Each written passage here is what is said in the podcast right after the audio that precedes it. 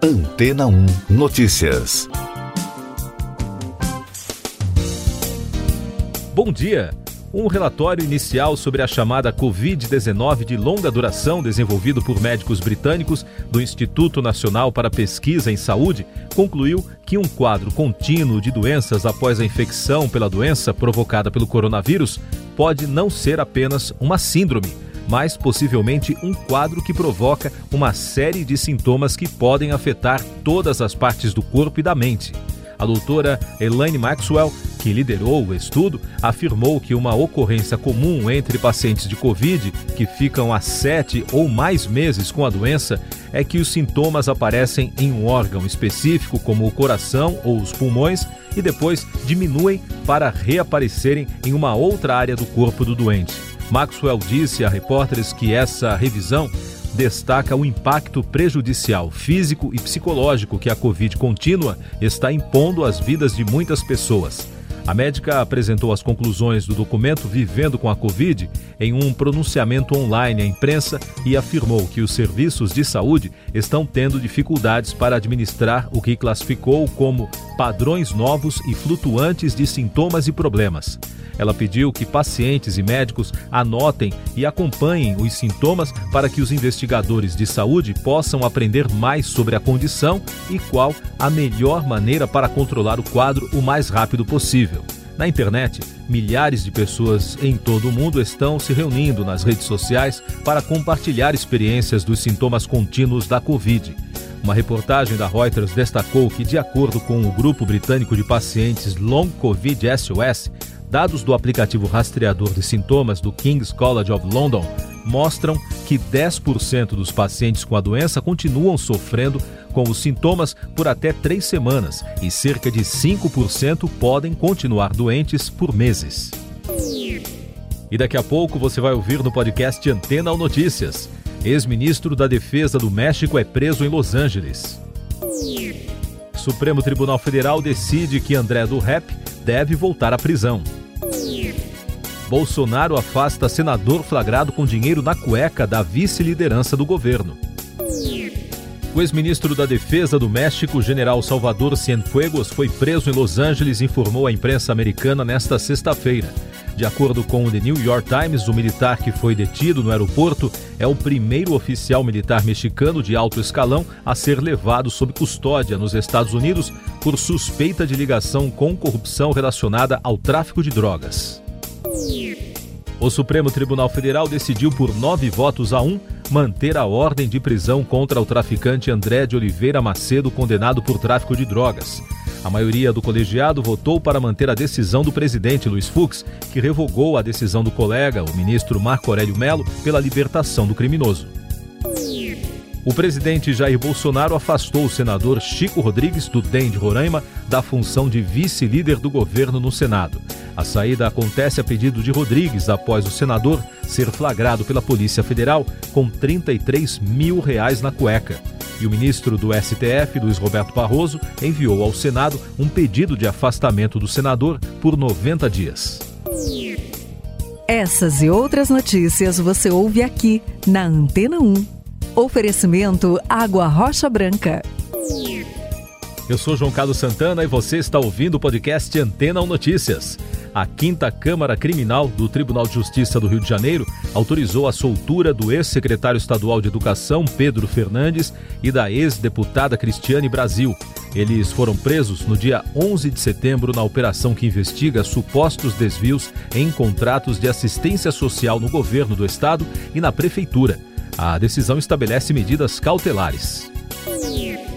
Secretários pedem que Pazuello inclua a vacina chinesa em cronograma nacional o Conselho Nacional de Secretários de Saúde, o CONAS, enviou um pedido ao ministro da Saúde, Eduardo Pazuello, para que o governo federal compre a primeira vacina contra a Covid-19 que for aprovada pela Agência Nacional de Vigilância Sanitária, a Anvisa. Na quarta-feira, o governo de São Paulo afirmou que o governo federal não liberou verba para a compra da vacina chinesa Coronavac, desenvolvida no Brasil em parceria com o Instituto Butantan embora já tenha investido na vacina inglesa de Oxford. o presidente do Tribunal Superior Eleitoral, ministro Luiz Roberto Barroso, e a relatora da Comissão Parlamentar de Inquérito das Fake News, deputada Lídice da Mata, do PSB baiano, firmaram um acordo de cooperação no combate às notícias falsas durante as eleições municipais. A troca de dados será utilizada pelo Comitê Estratégico criado pela Justiça Eleitoral para acompanhar as votações. Agora no podcast Antena Notícias, você ouve alguns destaques internacionais. A ponte internacional da amizade que liga a cidade do leste no Paraguai e Foz do Iguaçu no Paraná foi reaberta na quinta-feira após quase sete meses fechada. O governo paraguaio divulgou protocolo rigoroso para a travessia de moradores pela ponte. Já a liberação do governo brasileiro, publicada no Diário Oficial da União de quinta-feira, não inclui muitas restrições. Autodeclarado líder do Estado Islâmico na Austrália pode ser condenado à prisão perpétua. O jovem Isaac El-Matari, de 20 anos, se declarou culpado por crimes de terrorismo após ser acusado de tramar atentados na cidade de Sydney, em nome do grupo Estado Islâmico. Marat, que foi preso em julho do ano passado, se for condenado, pode pegar prisão perpétua.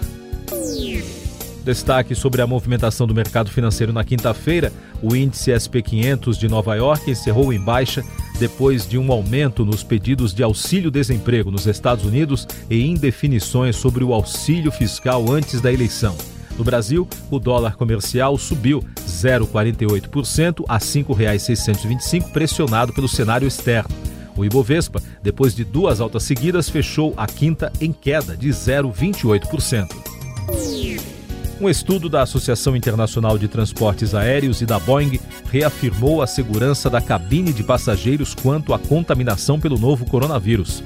Uma simulação realizada pelos pesquisadores no local demonstrou que a exposição a partículas é mínima em comparação com outros ambientes fechados.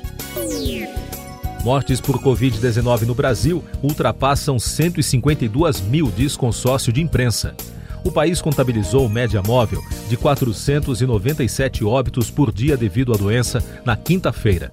A média de mortes registra as oscilações dos últimos sete dias e elimina as chamadas distorções entre um número alto de meio de semana e baixo de fim de semana.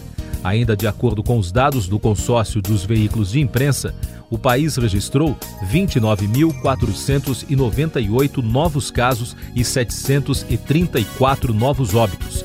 Com isso, são mais de 5 milhões 170 mil pessoas contaminadas e mais de 152 mil mortos por coronavírus no Brasil.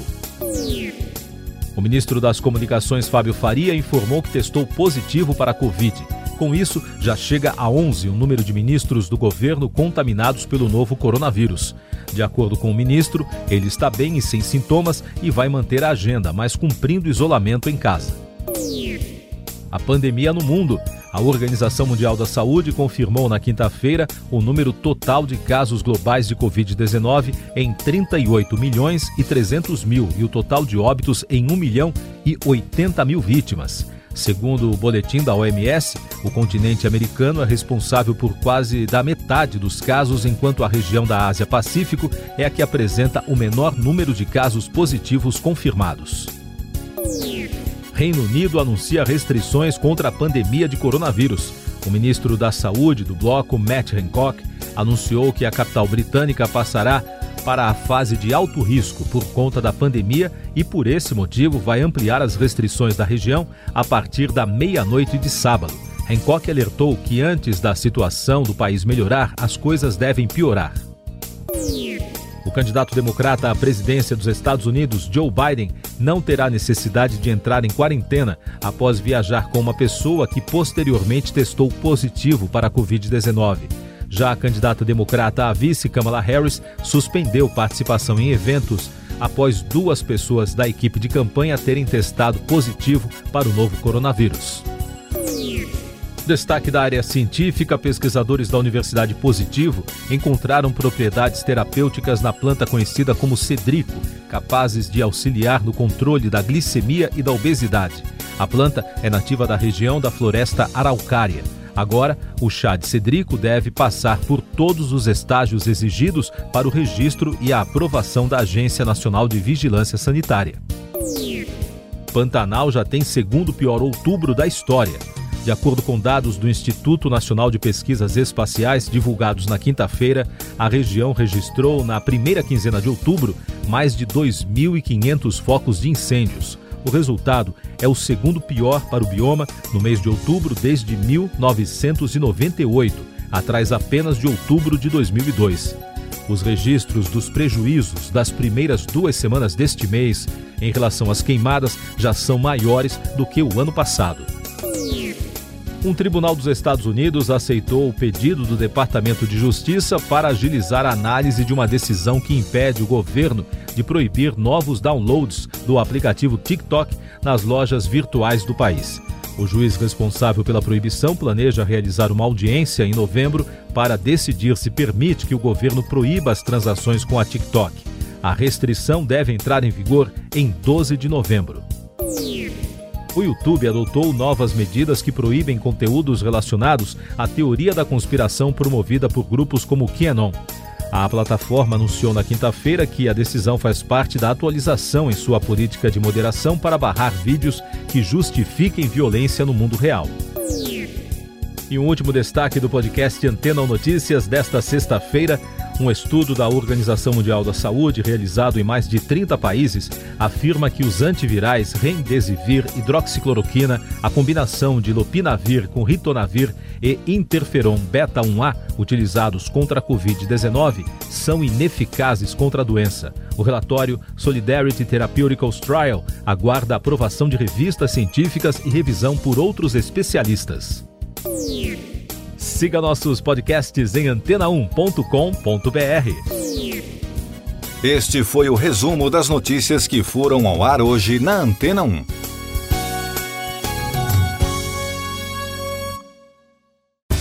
Depois de tanto conteúdo legal, que tal se hidratar com água rocha branca? O consumo regular de água durante o dia traz benefícios para a saúde, como, por exemplo, manter a pele bonita e hidratada. Rocha Branca, da fonte direto para sua casa.